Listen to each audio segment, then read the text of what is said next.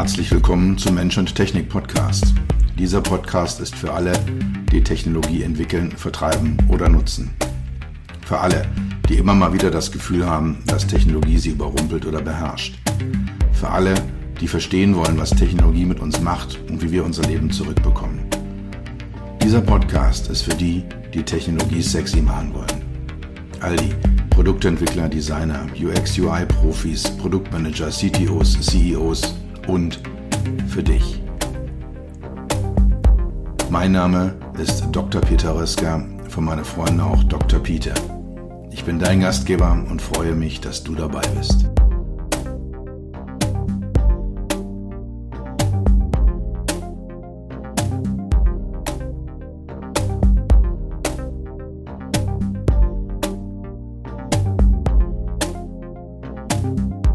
Hier ist die zweite Folge im Mensch-Technik-Podcast zum Thema Zukunft der Mobilität. Wenn du die letzte Folge, die Folge letzte Woche noch nicht gehört hast, würde ich dir empfehlen, zurückzugehen, die erste Folge zu hören und dann hierher zurückzukehren und die zweite Folge zu hören.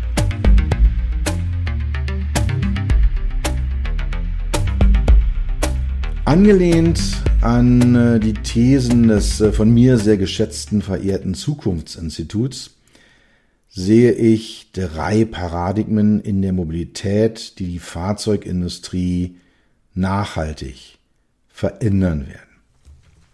Das sind äh, die drei Themen nahtlose Mobilität, neue Prioritätensetzung und neue Automobilität.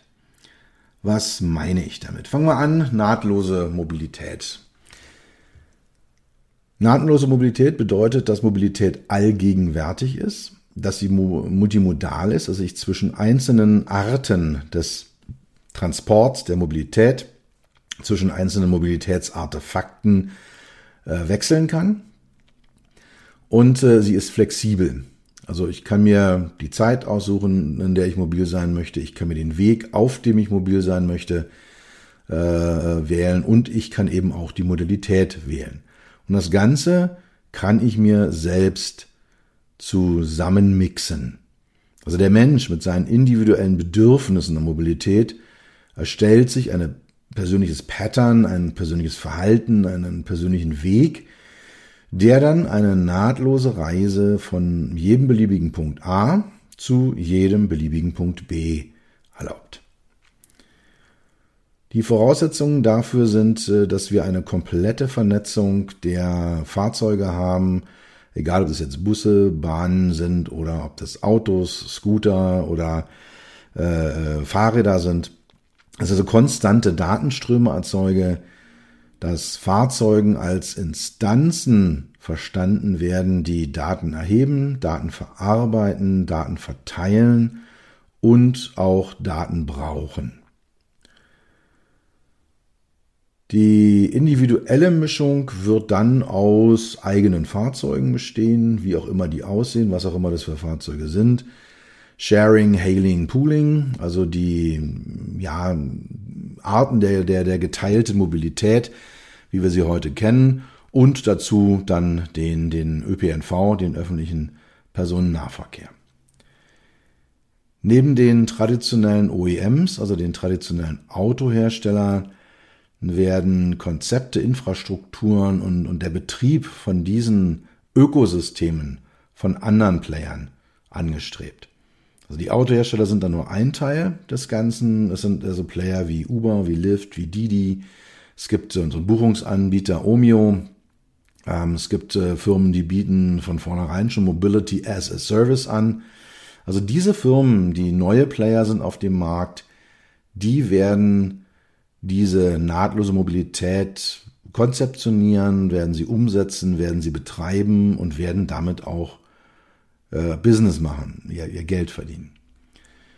Die Gefahr für die Fahrzeughersteller äh, ist an dieser Stelle die Reduktion auf einen reinen Lieferanten von, von Pods, von, von Fahrzeugen, von eben diesen Mobilitätsartefakten. Also die rollende Hülle äh, wird dann noch von den Fahrzeugherstellern geliefert Und äh, alles andere, was ein Service ist, was eine Software ist, was eine Vernetzung ist, was äh, ja, das Anbieten an Endkunden ist, was das Abbrechen ist, also im Endeffekt die ganz großen Geldströme, würden in einem solchen Modell, was ich nicht für unrealistisch, äh, was ich für unwahrscheinlich, aber nicht unrealistisch halte, werden äh, die, die wird es bei OEMs so laufen, wird es, wird es, wenn die großen Geldströme an den Autoherstellern vorbeilaufen. Der zweite Punkt, äh, neue Prioritäten, äh, neue Prioritätssetzung. Wir werden einen Umbau der Städte erleben mit einer Verbannung oder eher wahrscheinlich einer Reduzierung des Autoverkehrs.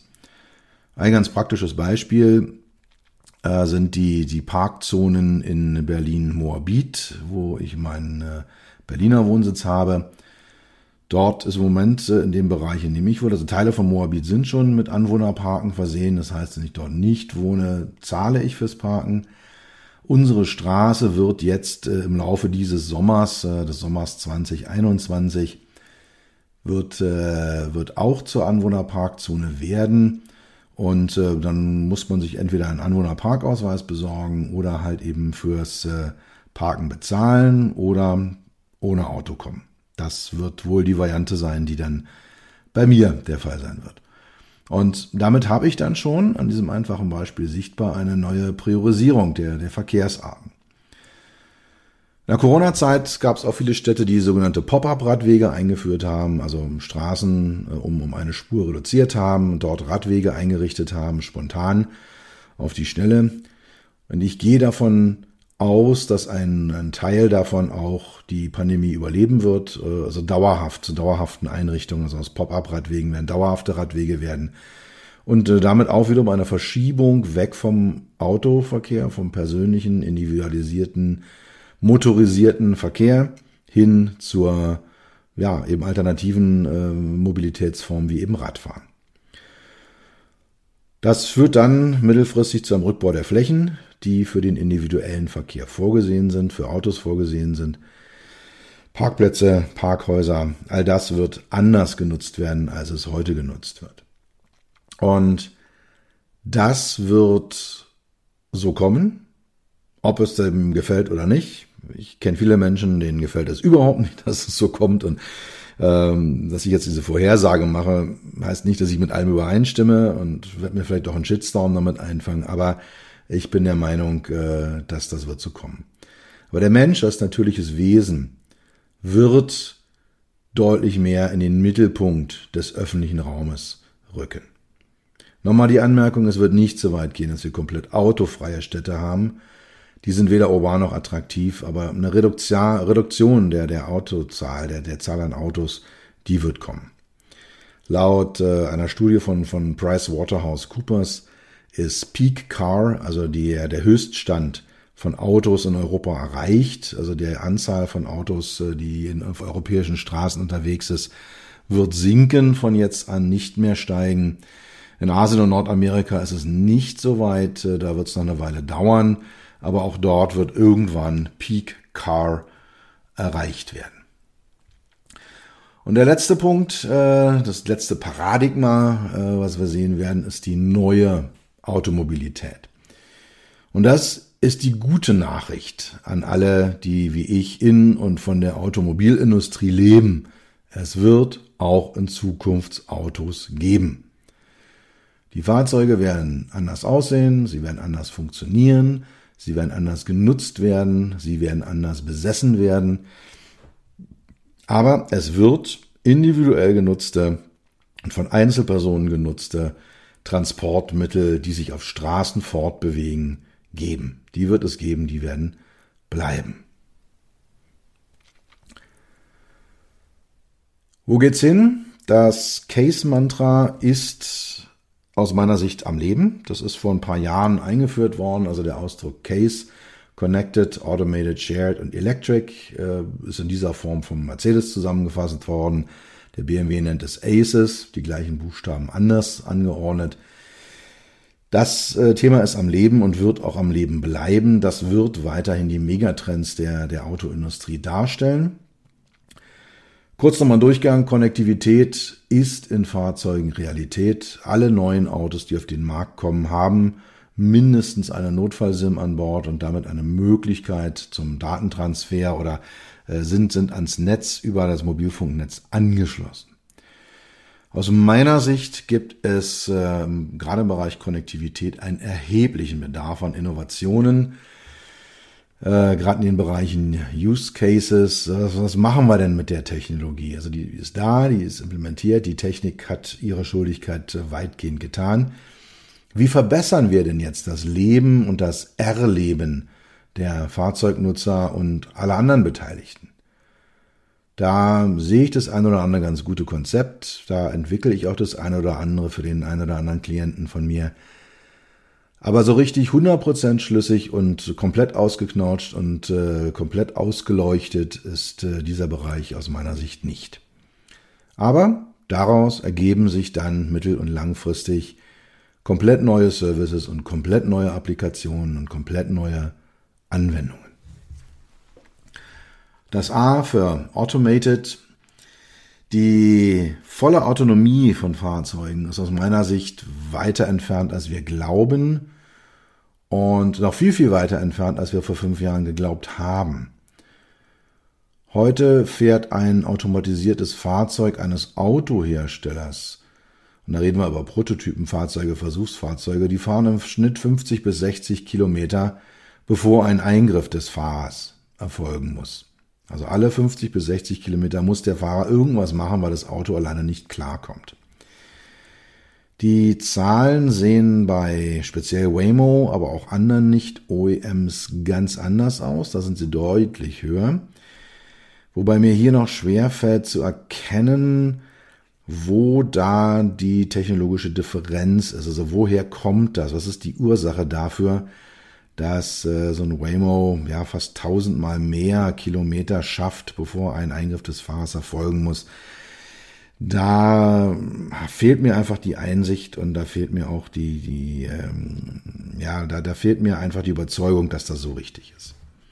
Was aber in mehr und mehr Fahrzeugen kommen wird, sind äh, die diversen Assistenzsysteme, die einen großen Teil der Fahraufgabe eigenständig bewältigen werden und in den Situationen, in denen der Mensch fahren muss oder fahren will, ihn dabei unterstützen. Shared Mobilitätskonzepte, also die geteilten Fahrzeuge, erleben in meiner Sicht, also die gesamten Konzepte dieses Teilen von Fahrzeugen erleben im Moment einen, einen Rückfall. Das ist der Pandemie geschuldet. Menschen haben gelernt, dass man sich in engen Räumen wenn man so mit anderen Menschen eingequetscht ist, äh, anstecken kann, dass man sich da Viren, Bazillen, Bakterien einfangen kann.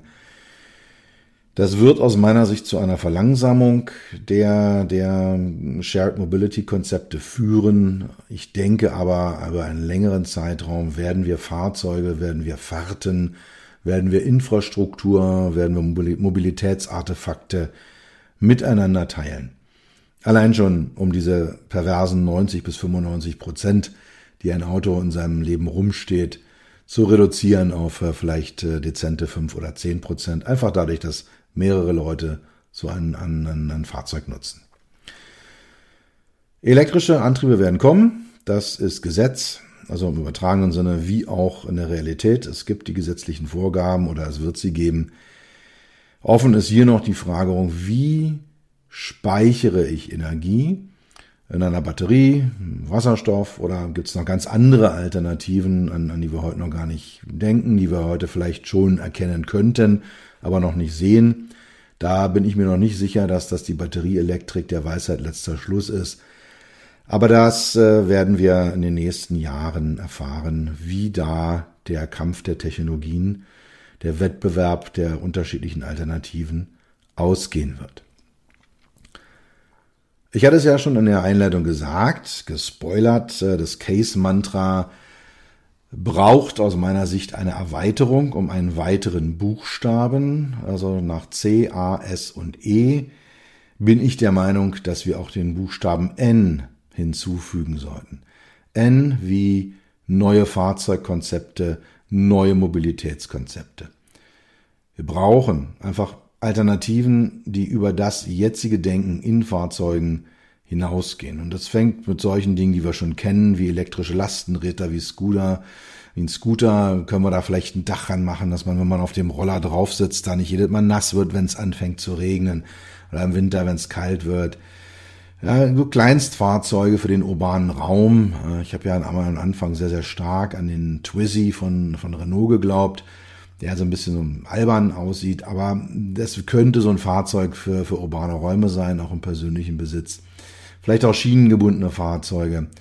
Also ich glaube einfach, dass wir das Case-Mantra zum Casen-Mantra erweitern können sollten dürfen, um einfach neue Fahrzeugkonzepte und neue Mobilitätskonzepte als einen Megatrend der Fahrzeugindustrie etablieren zu können.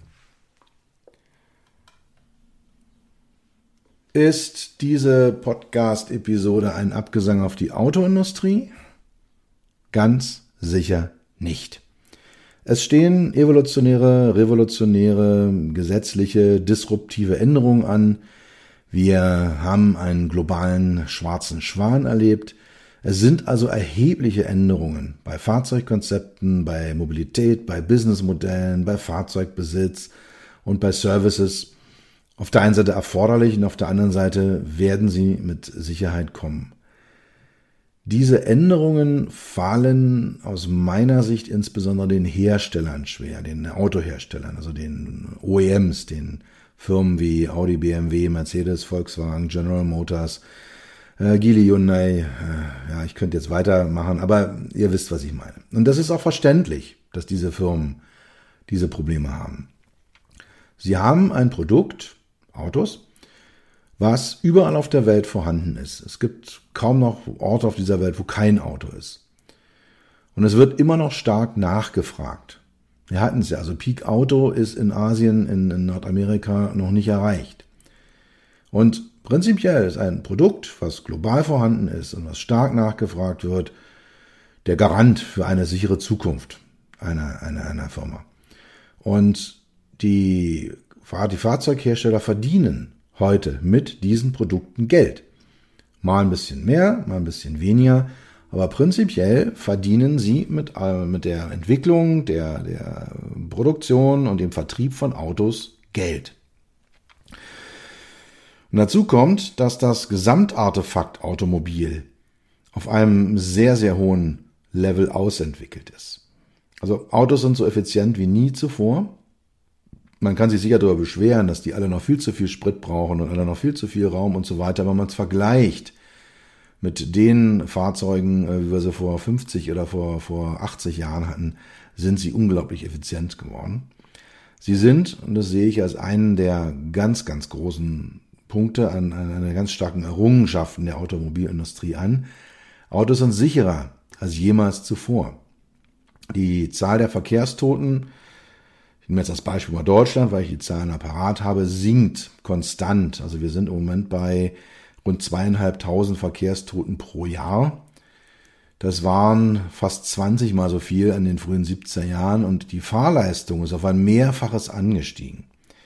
Und da gibt es viele Faktoren, die dazu beitragen, aber der erhebliche Anteil wird getragen von Technologien wie Airbags, wie Crashzonen oder auch wie Fahrerassistenzsysteme. Das sind die Technologien, die dazu beitragen, dass heute weniger Menschen in Autos sterben bei höherer Fahr Gesamtfahrleistung, als es halt eben noch vor 50 Jahren der Fall war. Und dazu kommt, dass von Autos immer noch eine hohe Faszination ausgeht. Sie dienen als Spiegel der Persönlichkeit, als Projektionsfläche von Träumen, als, als Vehikel von, von Emotionen. Freiheit, Unabhängigkeit, so dass das Fahren in den Sonnenuntergang, das das sind super starke Messages, äh, die, die, die da kommen. Und diese Messages, dieser Traum und, und auch diese Projektionsfläche, die ist so dominant, dass sie das Stehen im Stau und die Suche nach einem Parkplatz komplett überstrahlen. Und die Frage ist, ist das ein Phänomen, was so fette alte Babyboomer wie mich betrifft? Ganz sicher ja, wir sind da ähm, noch, noch treibend. Aber ganz persönliche Beobachtung, wenn ich mir meine drei Kinder anschaue, die haben alle eine mittlere bis hohe Affinität zu Autos. Also die Idee, ein eigenes Auto zu haben, die Idee, sich automobil fortzubewegen oder auch die Idee, in der Automobilindustrie zu arbeiten, ist äh, bei allen dreien oder Mobilitätsindustrie zu arbeiten, ist bei allen dreien äh, auf unterschiedliche Arten, aber bei allen dreien sehr, sehr ausgeprägt ist. Ob das jetzt repräsentativ ist, wahrscheinlich nein. Ist es durch meine Begeisterung getriggert? Wahrscheinlich ja. Aber ich halte so die Idee, na, die Jungen interessieren sich ja gar nicht mehr für Autos, die haben ja nur noch Smartphones im Kopf, für deutlich zu einfach. Kommen wir zum Ende. Kurze Zusammenfassung. Die Hauptpunkte nochmal raus, fokussiert rausgearbeitet. Durch neue Technologien, neue gesellschaftliche und politische Anforderungen verändert sich im Moment gerade das Verhältnis von Mensch zu Fahrzeug, von Auto zu Gesellschaft und auch von Autoindustrie zu Politik. Veränderungen entstehen evolutionär, revolutionär, erzwungen, disruptiv oder als schwarze Schwäne. Und wir haben all diese Änderungen parallel, diese Änderungsmechanismen parallel in der Fahrzeugindustrie am Laufen, was eben zu einer kompletten Neudefinition des Verhältnisses von Mensch zu Fahrzeug, von Auto zu Gesellschaft und Autoindustrie zu Politik führt. Zukünftige Mobilität wird durch drei Paradigmen bestimmt. Nahtlose Mobilität, also multimodal, flexibel und komplett. Die neue Prioritätensetzung, also die, die Verschiebung gerade in urbanen Räumen weg vom Auto hin zu anderen Mobilitätsformen und die neue Mobilität im Sinne von neue Produkte, neue Businessmodelle, neue Mobilitätsmodelle. Das Case-Mantra lebt, also die Buchstaben C, A, S und E, Connected, Automated, Shared und Electric bleiben. Ich bin der Meinung, wir sollten äh, es zu Casen, durch ein N am Ende durch, äh, zu Casen erweitern. Also neue Fahrzeugkonzepte und neue Mobilitätskonzepte. Wenn dir dieser Podcast, diese Podcast-Folge gefallen hat, empfehle diesen Podcast auch einer weiteren Person in deinem Netzwerk. Diese Person hat dann auch die Chance, so wie du, hier was mitzunehmen. Die, je mehr der Podcast gehört wird, desto besser, desto höher wird er gerankt, desto mehr Leute auch von außerhalb äh, der, der Weiterempfehlungsblase haben eine Chance, ihn zu entdecken. Und äh, ja, damit äh, vergrößert sich die Anzahl der Menschen, die hier etwas mitnehmen können.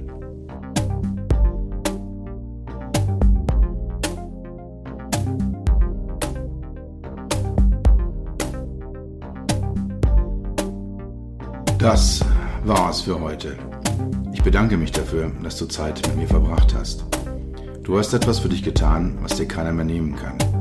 Für einen weiteren Austausch findest du mich auf LinkedIn und auf meinen Webseiten www.peter-rösker.com Rösker mit OE und SS oder unter www.beyond-hmi.de. Bis zum nächsten Mal. Pass auf dich auf und bleib gesund.